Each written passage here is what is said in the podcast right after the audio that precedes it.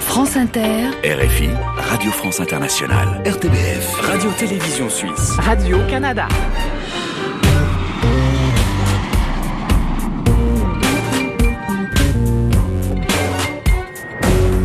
Et bonjour à tous, bienvenue dans la librairie francophone estivale. On continue ce grand voyage avec cette déclinaison de la librairie francophone et avec des auteurs et des artistes. Aujourd'hui, nous irons en Inde grâce à Jean-Claude Carrière et à Shumona Sinha. Nous serons à Bruxelles dans les Galeries Royales avec le chanteur Plastique Bertrand qui vous parlera notamment de sa passion pour Milan. Nous plongerons dans l'univers de Picasso sous le regard d'Enki Bilal qui vient de publier un livre sur sa nuit passée au musée Picasso et puis nous partirons en reportage dans les rues de Montréal avec Philippe Besson. Confidence, voyages immobiles, rencontres, reportages et entretiens. On ouvre des portes vers l'ailleurs et on vous emmène un peu partout dans le monde. La librairie francophone estivale. Emmanuel Kérad. Et on commence cette émission avec La Confidence, la petite histoire intime d'une personnalité jamais racontée dans les médias. Aujourd'hui, c'est Leila Slimani qui se confie. Et bonjour Leila Slimani. Bonjour. Quelle est votre confidence pour la librairie francophone Alors il y a quelques années, j'étais invitée à un festival qui mettait à l'honneur les auteurs maghrébins. Et il y avait une jeune journaliste, je pense stagiaire, qui avait vraiment pas beaucoup d'expérience, qui a commencé à m'interviewer. Et les questions qu'elle me posait étaient vraiment très très étranges. Et j'ai fini par lui demander de quel livre exactement il s'agissait et qui elle pensait que j'étais. Et elle me prenait pour Yasmina Kadra. Donc elle m'a posé énormément de questions sur l'Algérie, mon passé de militaire. Et puis elle avait elle-même l'air de trouvé ça très étrange. Elle transpirait à, à grosses gouttes et c'était assez drôle. Et je l'ai revue il y a pas très longtemps et elle commence à devenir une journaliste un peu plus assurée. À chaque fois qu'elle me voit, euh, elle est morte de rire. Quelle a été votre réaction? Comment ça se passe? Parce que c'est vrai que ça arrive, ça malheureusement, que des journalistes, heureusement ça m'est jamais arrivé, prennent un auteur pour un autre. Et Yasmina Kadra, c'est un homme en plus. Comment vous avez réagi franchement? Parfois, ça peut être vraiment très énervant parce que parfois, on a le sentiment que c'est un peu du dilettantisme et que le journaliste, il a pas lu le livre et qu'en fait, il s'en fiche et qu'il fait ça par obligation. Mais dans ce cas, j'ai réagi gentiment et j'ai plutôt ri parce que j'ai vu que c'était une jeune femme et qu'elle avait pas beaucoup d'expérience, qu'elle s'était emmêlé les pinceaux, qu'elle essayait de bien faire. Simplement, elle a sans doute pensé que Yasmina était une femme et puis je sais pas pourquoi elle m'a associé avec euh, avec ce nom et voilà. Mais j'ai réagi honnêtement avec beaucoup de beaucoup d'humour. Vous, vous n'avez jamais fait de gaffe avec un journaliste ou avec un média, prenant l'un pour l'autre? Ah moi je fais tout le temps des gaffes, je prends toujours les gens pour euh, d'autres personnes, j'oublie tout le temps le nom des gens, donc euh, d'autant plus, j'ai d'autant plus si vous voulez d'indulgence pour les gens qui font cette erreur parce que moi-même je la fais tout le temps. Merci Leïla. Merci beaucoup. Après cette euh, confidence inédite de Leila Slimani, voici le voyage immobile dans la librairie francophone estivale. Le principe, vous le connaissez, un lieu choisi par une personnalité, un lieu qui lui fait penser à un autre lieu quelque part dans le monde. Et c'est un chanteur belge très populaire qui est avec nous aujourd'hui. Bonjour Plastique Bertrand. Et bonjour, bonjour. Merci beaucoup d'être avec nous. Vous continuez votre carrière ici en Belgique et un peu partout dans la francophonie. Oui, oui. c'est pas, c'est pas vraiment. Je, je, suis très fier d'être belge. J'adore vivre à, à Bruxelles. J'ai toujours euh, gardé un, un point d'ancrage en Belgique, mais je me sens pas vraiment. Je n'ai pas l'impression de faire la musique belge, quoi. Même si je, je revendique le fait d'être belge, mais je me sens pas. Il n'y a pas vraiment de racines belges. D'autant plus que mon père était français, il faut le dire, et ma mère était ukrainienne. Ukrainienne. Ouais. Et mais je suis né ici et j'aime la Belgique, j'aime les Belges, j'aime leur humour, j'aime, j'aime tout ici, mais il n'y a pas ce côté vraiment belgo-belge. Non, je, je préfère être international, évidemment. Bon, on vous connaît tous hein, pour ce fameux tube euh, que je ne citerai même pas, c'est pas la Non, peine. Pas la peine. pas la peine. Tout le monde connaît. Tout connaît. Oui, mais, Mais- Alors attendez, parce que après euh, plus de 20 millions d'albums vendus à travers le monde, Donc, des y grands qu'une chanson. Il n'y a pas qu'une chanson, des grands réalisateurs comme Martin Scorsese qui ont utilisé cette fameuse chanson, des groupes de rock aussi, Red Hot Chili Peppers pour ne pas les citer, et puis euh, des grandes marques aussi qui ont utilisé euh, Ça plane pour moi, voilà, disons-le. chansons- Il y a d'autres chansons qui ont touché le cinéma américain et hollywoodien. Je pense à Stop ou encore, qui était un, un tube aux États-Unis et qu'on retrouve aussi dans la bande originale de Three Kings, les, les Rois du désert, avec George Clooney. C'est George Clooney qui a vraiment voulu cette chanson-là. Donc, ça se limite vraiment pas à cette chanson. Ça plane pour moi. Ça plane pour moi. Ça plane pour moi, moi, moi, moi, moi. Ça plane pour moi. Vous n'en avez pas marre d'être associé d'être identifié par rapport à cette chanson Bah, pas trop, parce que finalement, chaque fois que je la chante sur scène, c'est avec des musiciens différents, dans des circonstances différentes, avec un public différent, ce qui fait que j'ai l'impression chaque fois de la réinventer. Et cette chanson est tellement incroyable qu'elle me permet vraiment beaucoup d'imagination, elle me permet vraiment d'aller un peu à gauche à droite, d'en faire finalement ce que moi j'ai envie qu'elle soit. En tout cas, elle fait voyager cette chanson, ça c'est vrai. Et on va voyager avec vous aujourd'hui, Plastique Bertrand. On est dans un lieu historique, représentatif, symbolique de Bruxelles. Où sommes-nous? Décrivez-nous ce qu'il y a autour de nous. Alors on est dans les galeries royales Saint-Hubert, c'est une galerie qui a été euh, créée au milieu du, du 19e et c'est un endroit que j'aime vraiment beaucoup beaucoup parce que j'y ai passé beaucoup de temps. Il faut dire qu'avant d'être euh, musicien à plein temps, j'ai commencé ma carrière en fait ici exactement à 10 mètres à, cette- la porte qui est juste à côté de, cet endroit où on se trouve dans les galeries euh, du Prince. J'étais régisseur de théâtre. J'avais même pas 20 ans, quoi. En fait, j'ai appris beaucoup de choses ici, peut-être plus qu'au conservatoire. Cette galerie, c'est un, a en fait euh, imaginée pour euh, y mettre des, des commerces un peu cossus, un peu chic, pour qu'on puisse faire se, balader, un endroit très très très élégant.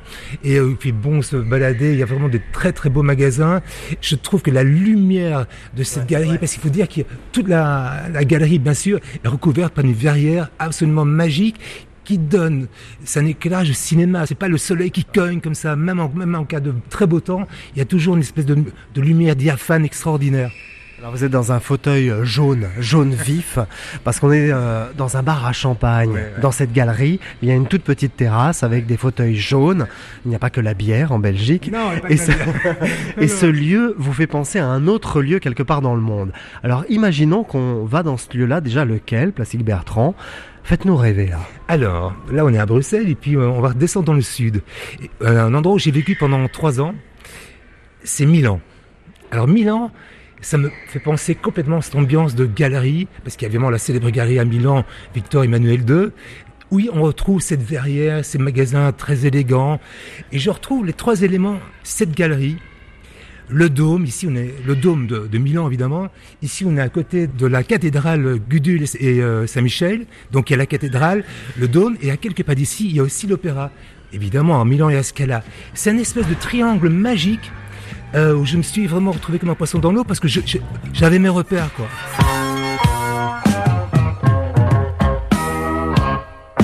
Des émissions de télévision comme Jackpot ou Destination Noël en France. Oh, Ah bah oui, sacré souvenir, super cool sur la RTBF, des concerts mémorables au Québec avec de nombreux séjours à Montréal, neuf albums studio, un conte musical aussi avec le groupe ABBA et Oui, Daniel Balavoine. Fila et Balavoine, De quoi êtes-vous le plus satisfait quand vous regardez un peu en arrière?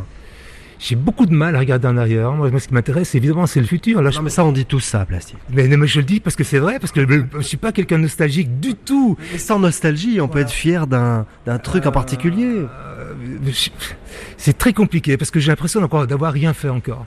Franchement, c'est pas de la fausse modestie, j'ai l'impression d'avoir rien fait et que je suis toujours excité comme au premier jour, j'ai envie de- d'expérimenter plein d'autres voies, de faire d'autres choses. Si, peut-être les rencontres que j'ai faites. Il faut dire que ici, et à sa demande, j'ai passé pratiquement deux nuits, voire trois jours de folie totale avec Andy Warhol. Ah oui, ça devait être beau. C'est peut-être ces rencontres qui m'ont impressionné, Ouais. plus que mon parcours à moi. Ouais, ouais. Quand on me parle de Bowie, qui est mon idole absolue, que j'ai eu la chance de rencontrer, aussi parce que j'ai- un album qui est sorti aux États-Unis, avec une face, il y avait Stop, le célèbre Stop encore, et, le- et lui il sortait euh, euh, la musique du film Cat People. Et j'ai fait une, une tournée de promo aux États-Unis avec lui. Ça, c'est c'est bien. Et vous lui avez rendu hommage après parce que vous avez chanté Gin si mes souvenirs sont Exactement, bons. tournée- Sur la, sur la tournée Star 80.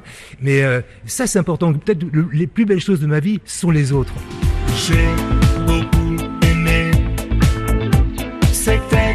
expérience humaine. Et je dirais chez moi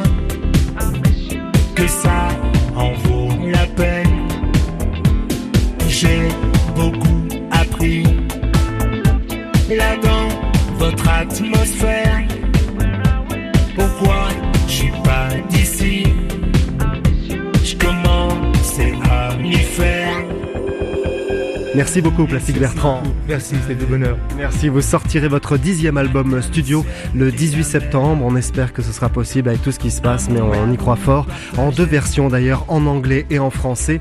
L'expérience humaine, c'est le titre de l'album et d'un titre que nous écoutons en extrait en ce moment même. Merci beaucoup, Plastique Bertrand. Exclu, et on exclut. Exclusivité. Bon été à vous, bon mois d'août à Bruxelles. Merci beaucoup et surtout, hein, restez à Bruxelles, on est tellement bien ici. Merci.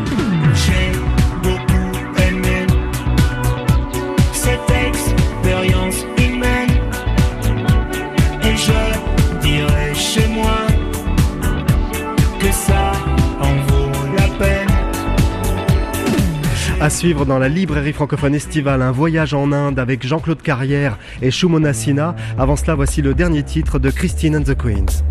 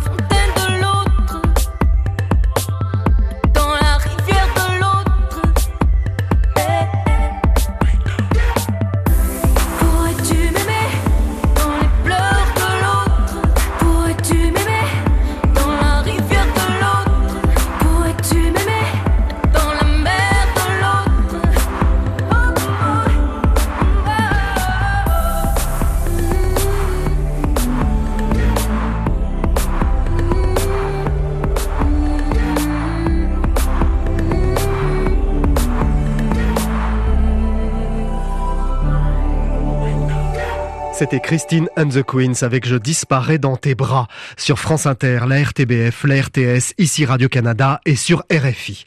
Et on part en Inde maintenant avec Shumona Sina et Jean-Claude Carrière. La librairie francophone estivale. Emmanuel Kérad.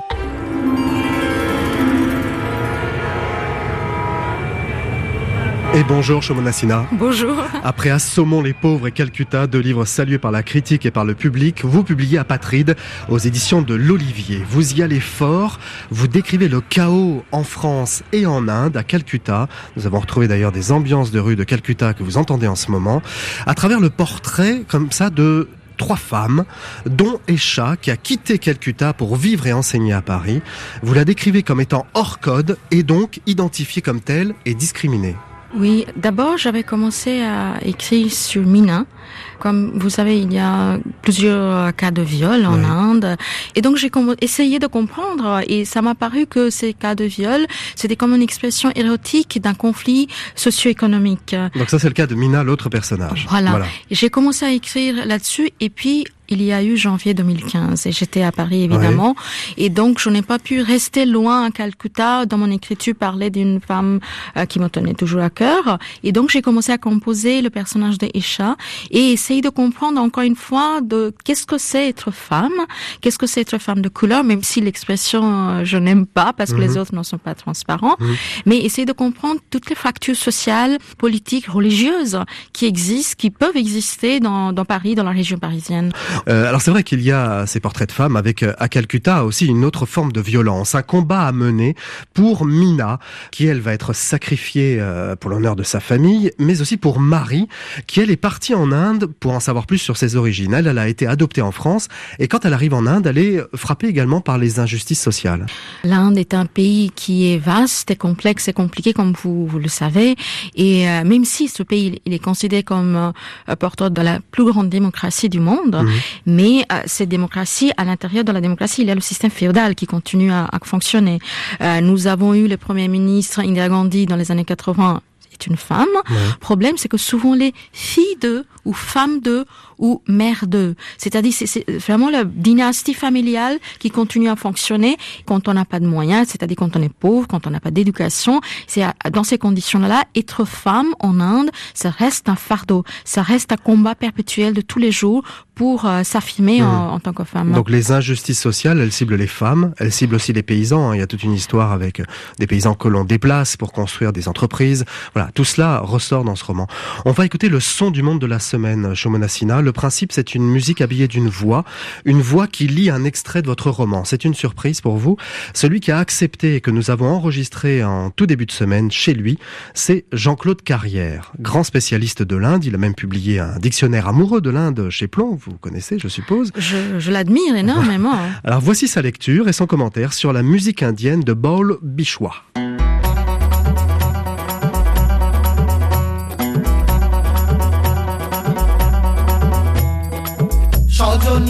এলো না ঘরে আধার পোহালে সজনী এলো না ঘরে আধার পোহালে হে কি প্রেমের হাওয়া লেগেছে তার অন্তরে En sortant du cybercafé, Marie avait la migraine.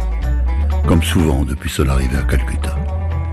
Là-bas, les voitures, bus, camions, charrettes, pousse-pousse, piétons, colporteurs et mendiants criaient, râlaient, klaxonnaient, sciaient l'air de la ville dans leur course exaspérée, jusqu'à ce que tout s'en mêle en un embouteillage chaotique. Les cris des haut-parleurs secouaient les jours et les nuits jusqu'au fin fond de la campagne. Les prières du temple rivalisaient avec les chansons de Bollywood diffusées par les clubs de jeunes à chaque carrefour pour annoncer les séances de cinéma en plein air ou les meetings des partis politiques. Les militants sillonnaient les rues en pouce-pouce, micro à la main et distribuaient des tracts. Marie ne comprenait pas que les gens ne puissent communiquer sans crier, qu'ils ne soient pas encore tous devenus sourds, comme si le silence leur faisait peur, qu'ils aient besoin de ce vacarme en permanence, sans doute, pour avoir l'impression d'exister.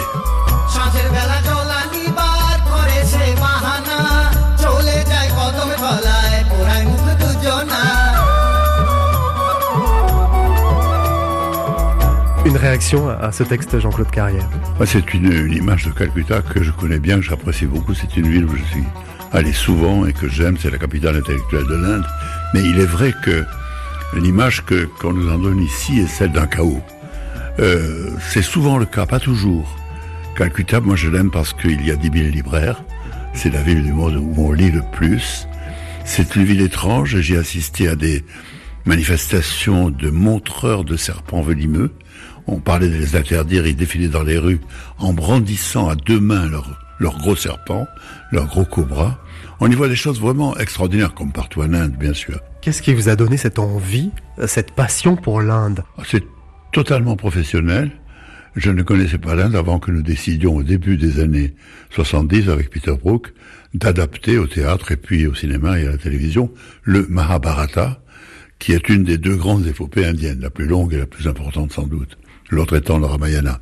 À partir de là, il a fallu d'abord connaître ce poème et ensuite, comme il contient toute l'Inde, dès que nous avons commencé à aller en Inde, nous nous sommes rendus compte que nous devions connaître l'Inde jusque dans les moindres recoins. La dernière fois où j'y suis allé, il y a deux ans, j'ai fait le compte, c'était mon 46e séjour. Quelque chose m'y attire, je ne peux pas faire autrement, et je suis sûr que chaque fois, je le dis aux amis qui m'accompagnent ou à ma femme, dans la première demi-heure, nous allons voir quelque chose que nous n'avons jamais vu avant. Alors c'est grâce à vous, hein, Jean-Claude Carrière, que le public francophone a connu le Mahabharata, en tout cas le grand public, grâce à vous et Peter Brook. Pensez-vous qu'il a un rôle aujourd'hui, un rôle politique, un rôle social aussi? Ça, je suis incapable de dire si la littérature sanscrite en général, quand c'est un chef-d'œuvre de la littérature sanscrite avec évidemment le Ramayana, joue un rôle social et politique. Tous les connaissent. Est-ce que ça joue un rôle apaisant ou au contraire excitant à la bataille, puisque c'est l'histoire d'une grande guerre, quand même, le, le Mahabharata. C'est violent, hein, par moment d'ailleurs. très, très C'est érotique, violent. euh. Il y a tout ça, oui. Il y a tout. Le grand problème qui se pose à beaucoup de communautés indiennes, musulmanes chrétiennes par exemple, est de savoir s'ils doivent se convertir ou non. S'il faut rejoindre le pouvoir ou au contraire continuer à subir sorte de discrimination qui existe quand même. Quelqu'un que, j'ai vu, un, un chiffonnier, vous savez, quelqu'un qui ramasse des bouts de chiffon par terre avec une pique, pauvre parmi les pauvres, hein, a dit à un journaliste qui l'a interrogé, euh, on est venu nous demander si nous étions hindouistes, on est venu nous demander si nous étions chrétiens, on est venu nous demander si nous étions musulmans, personne ne nous a demandé si nous avions faim.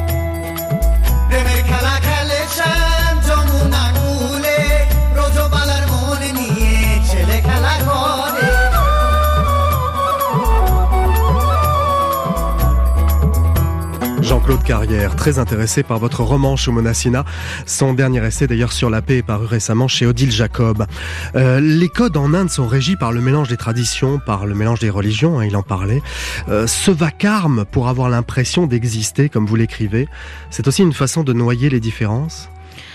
Euh, toutes ces discriminations économiques, sociales, religieuses, elles existent terriblement en Inde, partout. Et euh, justement, ce qu'il a dit, euh, très justement, euh, Jean-Claude Carrière, c'est que Ramayana et le Mahabharata, euh, ce sont des, des grandes épopées qui ont vraiment incité la haine communautariste chez les hindouistes fanatiques à l'égard des musulmans. Ah, qui ont incité la haine, oui. Et même les plusieurs émeutes euh, communautaristes ont eu lieu en Inde en 1947 au moment de la partition en Inde évidemment, mais après en 92, 2005, notre premier ministre, chef d'État indien Narendra Modi, il représente, il, il est élu de BJP, mais il était aussi membre militant de RSS, faction. Mm. coalition de BJP qui est actuellement au pouvoir en Inde. Et bien un militant de RSS avait assassiné Mahatma Gandhi. C'est ça. Donc- Donc, il est très controversé d'ailleurs, hein, Modi, euh, le premier ministre Il est extrêmement indien, controversé, vous le savez. euh, responsable selon beaucoup hein, du génocide musulman. Exactement. Pourtant, il est au pouvoir. Et puis il est pourtant au pouvoir. Donc l'Inde, qui a jusqu'ici, le peuple indien a élu le parti Congress I, euh, qui Mhm. est le parti de droite centriste. Mhm. Et aujourd'hui, maintenant, depuis quelques années, c'est le parti de Narendra Modi qui l'ont élu. Donc il y a, je, je pense que partout, à peu près partout dans le monde, le peuple a, une mémoire assez courte. Merci beaucoup, Shomona Sina. Votre roman Apatride est paru aux éditions de l'Olivier, un roman qui ne peut pas laisser indifférent et qui inquiète vraiment hein, sur cette humanité déréglée. Et c'est l'heure du club francophone. Radio-Télévision Suisse. RTBF. Radio-Canada. France Inter. RFI. Radio France Internationale. La librairie francophone estivale. Emmanuel Guérard. Et c'est le club francophone d'Enki Bilal qui invite Philippe Dagen aujourd'hui. Un livre est paru cet été dans la collection Ma nuit au musée aux éditions Stock. Bonjour Enki Bilal. Bonjour. Comment allez-vous? Très bien, et vous? Ça va, écoutez, vous publiez Nuit avec Picasso, vous avez passé la nuit au musée Picasso et cela vous a, semble-t-il, beaucoup perturbé quand on vous lit. Ah bon Ouais. Je me suis retrouvé assez dans un, dans un état relativement normal de confinement, en fin de compte. Oui, oui. Je pense que Avant la, l'heure, la ouais. création, c'est un, confinement. Hein. Quand on est en, en création, dans cette phase de création, on est euh, auto-confiné.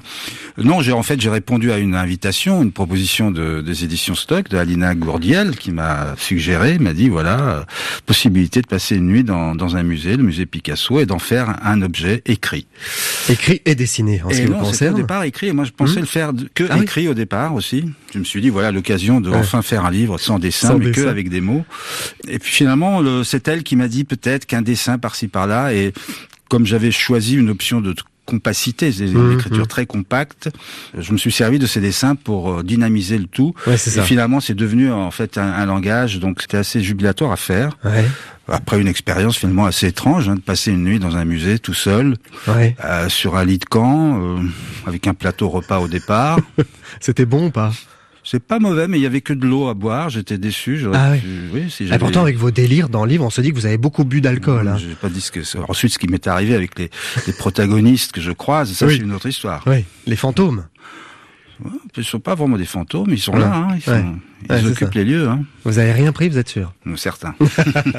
Bon, bonjour Philippe Dagen. Bonjour. Merci beaucoup d'être avec nous également. Vous êtes critique d'art et romancier, journaliste au journal Le Monde. Vous avez publié la référence en matière de livres sur Picasso. Une monographie parue en 2008 chez Azan. C'est selon moi, je vous l'ai déjà dit d'ailleurs, le meilleur livre publié sur l'artiste et même l'un des meilleurs livres d'art de ces 20 dernières années. Qu'est-ce qui est perturbant chez Picasso pour vous, Philippe Dagen Qu'est-ce qui n'est pas perturbant chez Picasso d'après vous?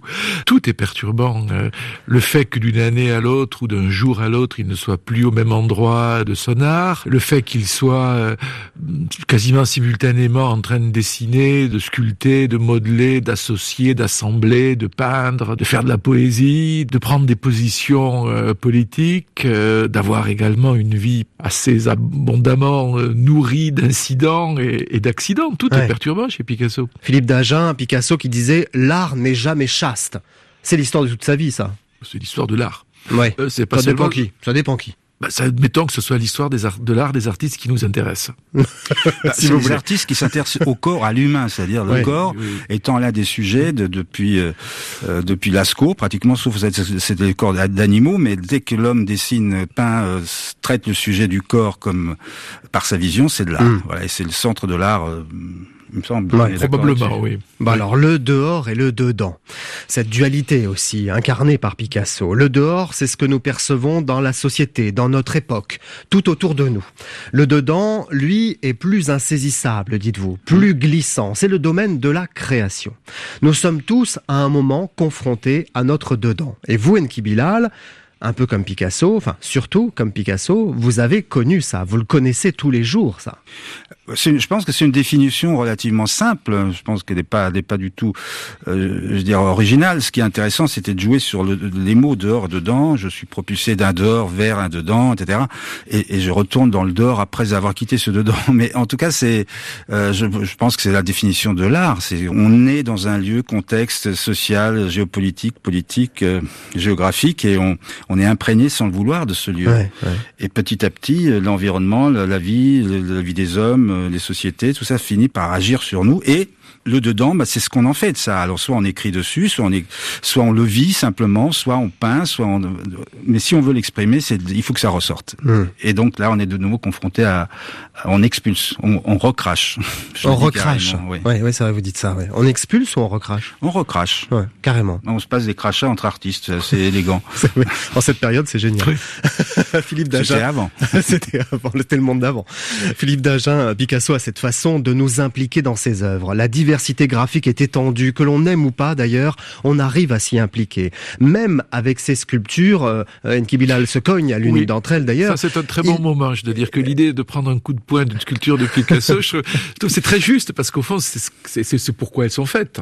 Que soit nous cogner, soit nous écraser les pieds, soit. euh, Non, c'est il y y a un rapport euh, physique euh, à l'œuvre Oui, oui. dans lequel je, on peut se projeter, je crois, très immédiatement. Mais on a tous un rapport physique à l'œuvre de Picasso finalement, à l'inverse d'un Giacometti par exemple qui met un peu le spectateur à distance. Picasso, il nous implique, Ça, il nous concerne, il nous pas, fait réagir. euh, je pense que c'est une, un point de vue qui, qui vous est propre. Je ne Sans sais, doute. Je ne sais pas si, si, si Giacometti implique plus ou moins le corps du, du, du spectateur que de Picasso. Quand vous regardez le, le- la pointe à l'œil de, de Giacometti, Ouais. il me semble qu'il est difficile de ne pas avoir une petite angoisse d'aveuglement Oui. euh, qui est quand même la, la vôtre. C'est votre œil à vous qui, Ouais, qui est en cause. Mais vrai. il est vrai que dans, euh, Là, il met à distance du coup, Ouais. hein. on s'en et il est vrai que dans Picasso, on est, on est quelquefois impliqué physiquement et qu'on est presque toujours impliqué dans le- la compréhension du processus qui est quand même très complexe. Parce que même si vous racontez d'une manière qui est, somme toute, assez vraisemblable, si j'ose dire, la jeunesse de Guernica, euh, il est certain que tous ces éléments qui arrivent de ci, de là, qui viennent s'agréger les uns les uns aux autres, et quand même, dont en même temps on a le sentiment qu'ils étaient faits pour se rencontrer, ça reste quand même très complexe à comprendre comment une œuvre pareille Mmh, mmh. peut à un certain moment voir le jour. Et, et surtout qu'il y a la taille de l'œuvre, il y a la taille de l'œuvre aussi, qui est, ouais, c'est, c'est ça. c'est absolument incroyable. C'est ingérable Euh, quand on le voit face à cette immensité de, de, de tableaux, etc., l'escabeau et tout. Donc le geste, donc il y a beaucoup de collage. C'est un tâtonnement, un travail euh, étrange. Mais en tout cas, les séances de pose, c'est totalement apocryphe. Évidemment, il n'a jamais fait poser qui que ce soit pour euh, pour les personnages. Mais moi, j'ai posé pour Ouais, lui. Donc ouais. du coup, je sais ce que c'est, la souffrance. Et quand on regarde les corps d'une certaine période Picasso, on a mal. Vous parlez des musées, Enki Bilal, euh, d'une façon générale d'ailleurs. Les musées sont une façon pour nous vivants de nous confronter à l'existence. Aller au musée, même en vacances, ce n'est pas anodin. On en ressort toujours avec au moins une forme de perplexité. C'est ce que vous avez vécu, vous, quand vous sortez, vous êtes euh, vidé. Oui, et oui, mais en même temps, c'est un confort incroyable, c'est d'avoir un musée pour soi seul, hein, de- d'être de déambuler dans, dans, dans un musée toute une nuit. Lumière tamisée est très important. Ça, je, je, sais- pas si la mise en scène avait été voulue ou si tous les soirs on tamise la lumière, mais c'était particulièrement efficace et particulièrement, ça donnait une puissance en plus aux œuvres que je que je découvrais. Et notamment, je connaissais pas le, le meurtre, ce dessin euh, très très très brutal, quoi, à l'encre de Chine, un truc très très violent, euh, archi archi lisible dans un premier temps, où on, finit par comprendre que Marat est dans sa baignoire, que ce couteau gigantesque brandi par Charlotte Corday là. Et, et ça, c'est c'est des moments qui resteront très très forts. C'est-à-dire que Mmh. je Vous allez je- garder ça, en fait. ah oui, oui, parce que en fait, j'ai- passé cette nuit, je suis parti à 4h30, 5h du matin, je j'ai pas pu dormir, évidemment. L'écriture, c'est a commencé un mois et demi après seulement. Et ces images-là, dont celle du meurtre, euh, des choses se sont enchaînées ensuite jusqu'à la nuit des non-couteaux de, de Hitler. Qu'a-t-on à y faire dans un musée, Philippe Dagen, pour vous? Ça dépend de qui on est. Je crains que beaucoup de gens n'y aillent que pour vérifier que les œuvres euh, sont bien là et qu'elles ressemblent à leur reproduction et puis à se photographier en selfie devant pour prouver qu'ils y étaient eux-mêmes. Euh, mais euh, pour euh, si, si l'on participe un peu davantage de la vie des œuvres, je pense qu'on va on va au musée pour euh, pour se mettre soi-même à l'épreuve. Enfin, c'est c'est les œuvres. Je suis vraiment pas le premier à le dire. C'est les œuvres qui vous regardent, c'est elles qui vous mettent en cause et c'est c'est c'est cela qu'on peut espérer. Bon, allez tous au musée, en tout cas dans ceux qui sont ouverts. Euh, J'espère que les vacanciers pourront aller au musée. C'est important parce que c'est aussi un, un soutien de la culture. Hein, D'aller au musée, c'est un acte aussi militant aujourd'hui et il faut soutenir tous les lieux de la culture en ce moment. C'est fondamental. Merci beaucoup, Enki Bilal. Merci. Merci. Emmanuel. Votre livre illustré par vos dessins nus avec Picasso est paru cet été donc aux éditions Stock. Merci Philippe Dagen pour votre Merci. complicité. Merci. Merci à tous les deux. Cet été, vous êtes très occupés, Enki Bilal, avec une grande expo jusqu'à la fin de l'année en Bretagne. Exactement, à Landerneau, euh, fondation euh, euh, Hélène et Édouard Leclerc. Donc c'est bon, c'est un très beau lieu hein, qui a déjà exposé Picasso d'ailleurs. Donc Oui, je serai, euh, je- je- j'aurai les honneurs de cet endroit et c'est une exposition assez complète sur sur mes travaux, la bande dessinée bien sûr, mais aussi peinture, cinéma, Ouais, texte. Et bon, c'est sublime. Et il y a un catalogue d'expos, vos dessins sont dingues, Enki. Je vous le dis tout le temps, mais c'est vrai que quand on plonge, on se dit c'est incroyable. Vous êtes un artiste magnifique. Voilà. Passez un bel été. Merci. euh, avec des mots pareils, il va être formidable mon été. À bientôt. À suivre dans la librairie francophone estivale, une balade à Montréal avec Philippe Besson. Ce sera après le titre acoustique de la semaine. Voici Gérald Toto dans les studios de la librairie francophone.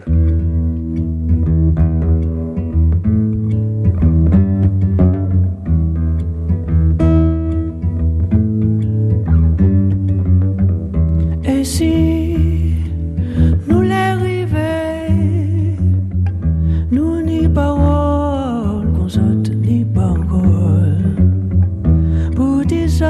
attend l'humanité, tout homme c'est homme,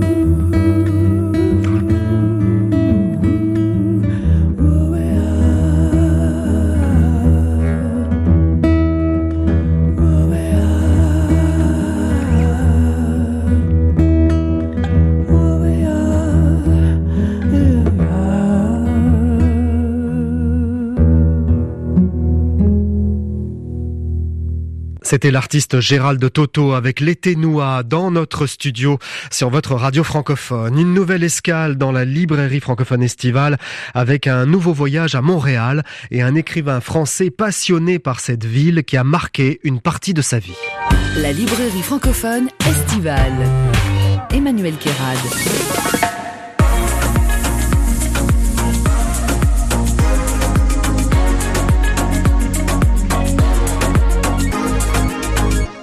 Bonjour Philippe Besson. Bonjour Emmanuel Carade. Où est-on? Nous sommes place Jacques-Cartier à Montréal. Voilà, un lieu qui n'est pas forcément beaucoup fréquenté par les Montréalais euh, pur sucre parce que c'est maintenant plutôt euh, voué au tourisme, mais qui est un lieu quand même que j'aime beaucoup. Voilà, c'est le vieux Montréal, c'est à quelques encablures du fleuve et où surtout beaucoup de choses ont commencé pour moi. C'est là que j'ai écrit la première phrase du premier livre. Et euh, voilà, septembre 99, à ce moment-là, euh, les hasards de la vie faisaient que j'habitais euh, à Toronto et je suis venu euh, passer quelques jours à Montréal. Et, je me suis installé dans un des cafés de la place Jacques-Cartier. Et j'ai écrit, j'ai 16 ans, je suis né avec le siècle, qui est devenu la première phrase de En absence des hommes. Et donc pour moi, c'est le lieu d'un basculement phénoménal, d'une sorte de métamorphose. Je veux dire par là qu'au moment où j'ai écrit la première phrase du premier livre, j'ai compris qu'il se passait quelque chose qui n'était pas du tout anodin et qui allait m'emporter très loin. J'ai pas pensé que c'était une sorte de divertissement ou de diversion. Je me suis dit, je viens changer de changer de vie, vraiment. Et c'était là. Alors vous avez écrit Dîner à Montréal, paru chez Julliard. C'est la suite d'un certain Paul Darigrand qui avait eu un énorme succès. Et dans ce livre, vous racontez votre passé, une histoire d'amour de jeunesse avec ce Paul magnifique qui vous a quitté et que vous retrouvez à Montréal un jour alors que vous êtes en train de signer votre livre dans une librairie. Oui, c'est ça. C'est les, les hasards sont assez curieux. Euh, on est en 2007, c'est-à-dire euh, 18 ans après la fin de l'histoire. Je suis à Montréal euh, pour euh, les livres, pour faire la promotion de mes livres. Et puis euh, se présente devant moi cet homme qui surgit de mon passé. C'est un surgissement totalement inattendu. Je ne sais pas qui habite là. Je ne sais encore moins évidemment qui va venir. Et je suis un peu décontenancé. Je ne sais pas très bien quoi lui dire et lui non plus. Et puis au moment où finalement je lui signe le livre pour que la rencontre peut-être s'achève parce que je ne sais pas quoi en faire. Il me dit est-ce que tu m'en as voulu? Oui, c'est ça. et, euh, et je me demande de quoi j'aurais pu lui en vouloir. Est-ce qu'il me parle de la séparation, de la violence de cette séparation, de, du fait que nous sommes peut-être passés l'un et l'autre à côté de nos vies ou pas, j'en sais rien. Et comme j'ai envie de connaître la réponse à cette euh, question, je lui propose que nous allions dîner le soir même. Alors on dit souper à Montréal, Oui, hein. oui, oui. mais comme nous sommes français, nous disons dîner. Et nous nous retrouvons le soir même, effectivement, dans un restaurant de la rue Sainte-Catherine, dans le village, ce qu'on appelle le village. Et là euh, commence quelque chose d'assez surréaliste parce que ce dîner ne se passe pas à deux, mais à quatre. Ouais, voilà, il est accompagné. Voilà. Et vous aussi. Oui, lui de sa femme. Voilà. Voilà, ce qui est toujours un- une sorte de chose un- comme un inconvénient, vous voyez. Bah, ça dépend, ça dépend ce qu'on oui, veut faire. Bien sûr, bah, d'une manière générale, si j'ai un conseil à donner, c'est quand on tombe amoureux, vaut mieux tomber amoureux de quelqu'un qui a la même sexualité que vous, Ouais. et vaut mieux euh, tomber amoureux de quelqu'un de disponible. Moi, j'avais quand même multiplié les obstacles avec lui, et, euh, et 18 ans après, les obstacles demeurent. Euh, et moi, je suis avec mon compagnon de l'époque. Donc, ce, ce dîner se passe à quatre dans ce restaurant. Donc, Avec Antoine. Antoine, absolument. C'est une configuration étrange, mais qui a euh, un avantage euh, comme au théâtre, parce qu'il y a l'unité de temps, de lieu et d'action, c'est que au fond, on ne peut pas échapper au lieu. Et, euh, et on ne peut pas échapper au fait qu'à un moment, la vérité intime devra surgir. C'est-à-dire qu'une fois que vous avez épuisé les banalités sur la météo, les impôts et les élections, euh, il faut bien parler de soi et, euh, et de ce qui nous a unis et de ce qui nous a séparés. C'est ça qui se joue à ce moment-là et, et le, le huis clos du restaurant le permet parce qu'on ne peut pas échapper au lieu, Eh on ne peut pas échapper à la géographie. Alors, on va longer euh, le fleuve Saint-Laurent, en tout cas le port de Montréal. On Oui. a le fleuve Saint-Laurent là, juste de l'autre côté, avec des hangars, avec euh, des anciens silos. Il y a plein de choses hein, dans, dans ce coin-là de Montréal. Et autour de nous, là, euh, on longe des restaurants. Oui. Euh, c'est le vieux Montréal. Il y a plein de restaurants. On imagine très bien dans ces restaurants qu'il se passe des choses en famille, en couple. On se raconte des choses au restaurant. On Oui. peut être avec un ami intime et on peut se dévoiler sa vie. On peut dire des choses fondamentales. J'adore ça, l'i- l'idée qu'à un moment vous mettez des gens euh, face à face dans un lieu euh, clos et il finit par se, produire quelque chose. Moi j'aime bien regarder les gens assis dans les restaurants, que je sois assis moi-même dans le restaurant à côté d'eux ou que je sois de l'autre côté de la vitre. C'est, vous savez, comme l'aquarium de Balbec chez Proust. C'est-à-dire que tout d'un coup vous vous dites mais qu'est-ce qui se joue entre ces deux-là qui sont face à face? Est-ce que ils sont en train de s'aimer? Est-ce qu'ils sont en train de se séparer Est-ce qu'ils sont en train de se réconcilier Est-ce qu'ils sont en train de dénoncer des banalités ou au contraire des, des vérités profondes Euh, Moi, ça, moi, ça m'intéresse beaucoup l'idée que vous pouvez être seul dans un lieu où il y a plein de monde, et tout d'un coup n'existe que Oui, ce ça. duo et ce couple entre les, entre Malgré les gens. le fait que parfois on ait des personnes à côté. Oui, c'est ça. On, on est gêné au début parce que quand on commence une conversation intime, on se dit bon, on va doucement parce que les autres vont entendre à côté. Et à un moment, on est dans un tel élan qu'on oublie les autres. Absolument, c'est-à-dire que tout d'un coup le, le, le dehors disparaît, ou en tout cas l'environnement immédiat disparaît, et même à la limite le brouhaha du restaurant, cette espèce de bruit familier des fourchettes, de- éventuellement de la musique d'ambiance euh, et du serveur qui fait tomber le verre, c'est que c'est qu'à un moment tout d'un coup vous êtes concentré sur l'autre en face de vous, et vous avez besoin de dénoncer cette intimité. Voilà, on va tourner à droite là, Philippe Besson. Il y a la Cité des Sciences, euh, tout illuminé sur ce port. On va remonter dans le vieux Montréal avec euh, cette ambiance de restaurant, cette ambiance touristique, avec des musées aussi, parce que c'est un, un lieu patrimonial, comme on dit, le vieux Montréal.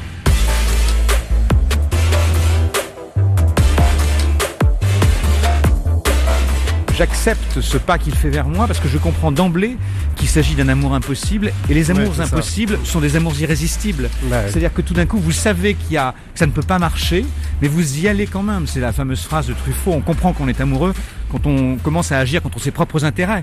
J'avais envie de cette ferveur, de Ça aurait cette pu être une fièvre. belle histoire d'amitié, puis voilà quoi. C'est impossible parce qu'à un si, moment pourquoi quand le désir, possible non mais quand le désir, On va le mettre sans- de côté le désir. ah mais non. Non, le désir, on ne le met pas de côté, non. Qu'est-ce que vous me racontez? Pas du tout. Ça se peut, on peut. Mais non, il faut pas. Pourquoi? Pour- Non, Ah mais si bon? vous comprimez le désir, si vous, si vous êtes dans, dans une espèce de censure, c'est fini. Il faut au contraire s'abandonner, il faut décider de jouer la partie. Ouais. Donc moi, je préférais euh, avoir euh, comme ça euh, cette Échouer, tentative avec lui, aller et- dans le et mur. échouer, Ouais. plutôt que de ne pas l'avoir vécu, Plutôt- plutôt que de ne de pas passer à côté, oui, de ne pas ça. essayer. Mm. Oui. Et alors vous le revoyez, vous le voyez encore quand vous venez ici à Montréal? Non. Non, alors ce qui est amusant, c'est que je ne sais pas s'il a lu euh, les deux livres, Euh, même si mon intuition. Ah, c'est sûr que oui, lus, oui, oui. Euh, je ne sais pas ce qu'il en a pensé, même si mon intuition me dit que il a dû penser quand même que je lui rendais un bel hommage, parce que c'est ça. Moi, je règle pas des comptes dans les livres. Je, je- j'essaie Mais de vous a pas appelé Non, j'essaie de dire nous avons été heureux, nous avons été amoureux. J'ai aimé beaucoup cet homme-là. Ok, mais je comprends pas. Philippe, là. Parce que vous faites ce dîner-là, vous racontez plein de choses. Vous réglez finalement, bon, on va pas tout raconter. Hein, il est avec sa compagne, il vous présente sa famille Mmh, finalement. mmh, ouais. Donc on se dit que bon, il en parle en plus ouvertement. Pourquoi vous avez euh, rompu les liens? Pourquoi a-t-il rompu les liens comme ça parce du que, coup? Parce que je pense que c'est une façon de dire euh, nous en terminons une bonne fois pour toutes Ah avec oui, l'histoire. on clôt le sujet. Ouais, je pense que c'est on clôt le sujet. C'est euh, voilà, on peut passer à autre chose. Enfin, on a puis on est des grandes personnes. C'est ça que ça veut dire. Ça veut Ouais, dire que on est devenu des grandes personnes. Alors on peut se parler comme des grandes personnes et puis après voilà, c'est fini. Passons à autre chose.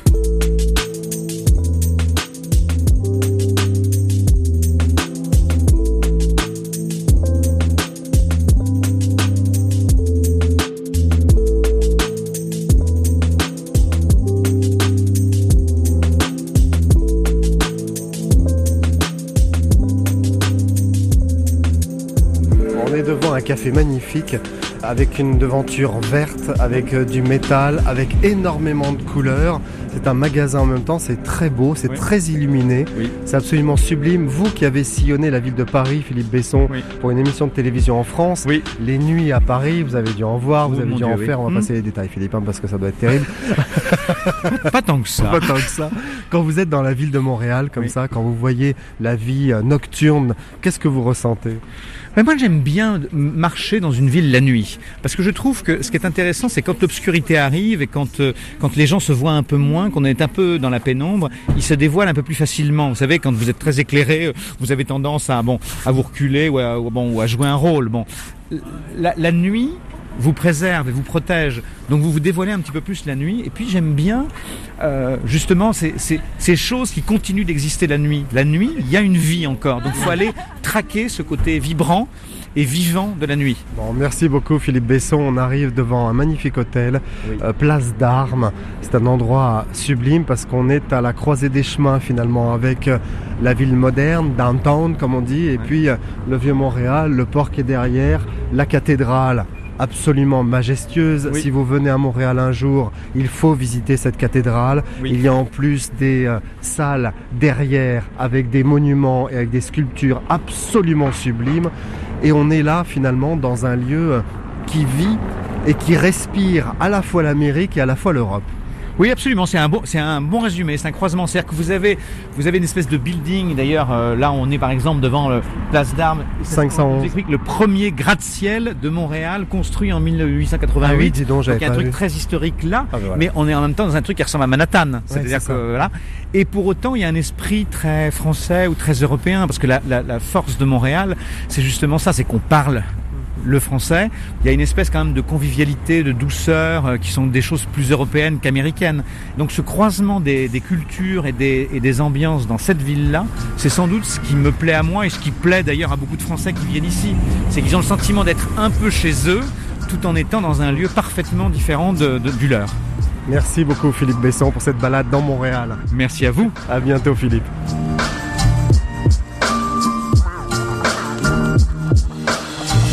Et on termine cette émission avec le bonus créole, un bonus antillais aujourd'hui.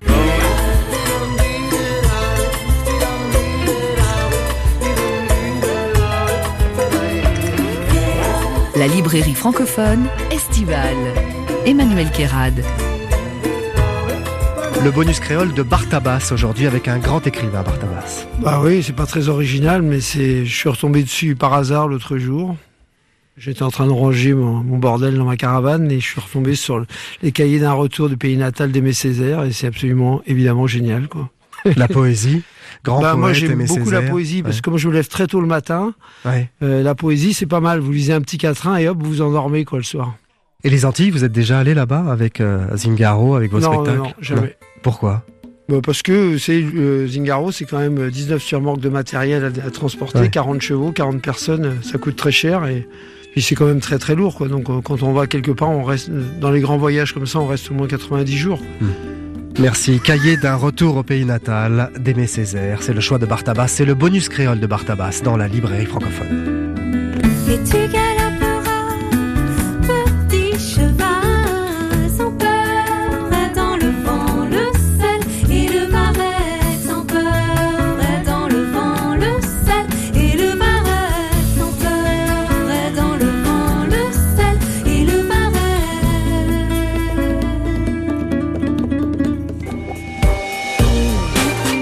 c'est la fin de cette édition. Je vous retrouve sur Facebook, Twitter et Instagram pour communiquer avec vous.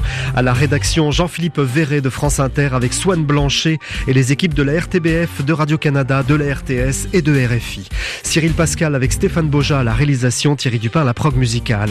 La semaine prochaine, nous irons dans un vivarium avec Jean Telet, dans le studio privé de Marc Serron, dans le Grand Nord avec Eric Orsena et dans un cimetière à La Réunion, au bord du lagon, pour vous raconter la légende de Citaran.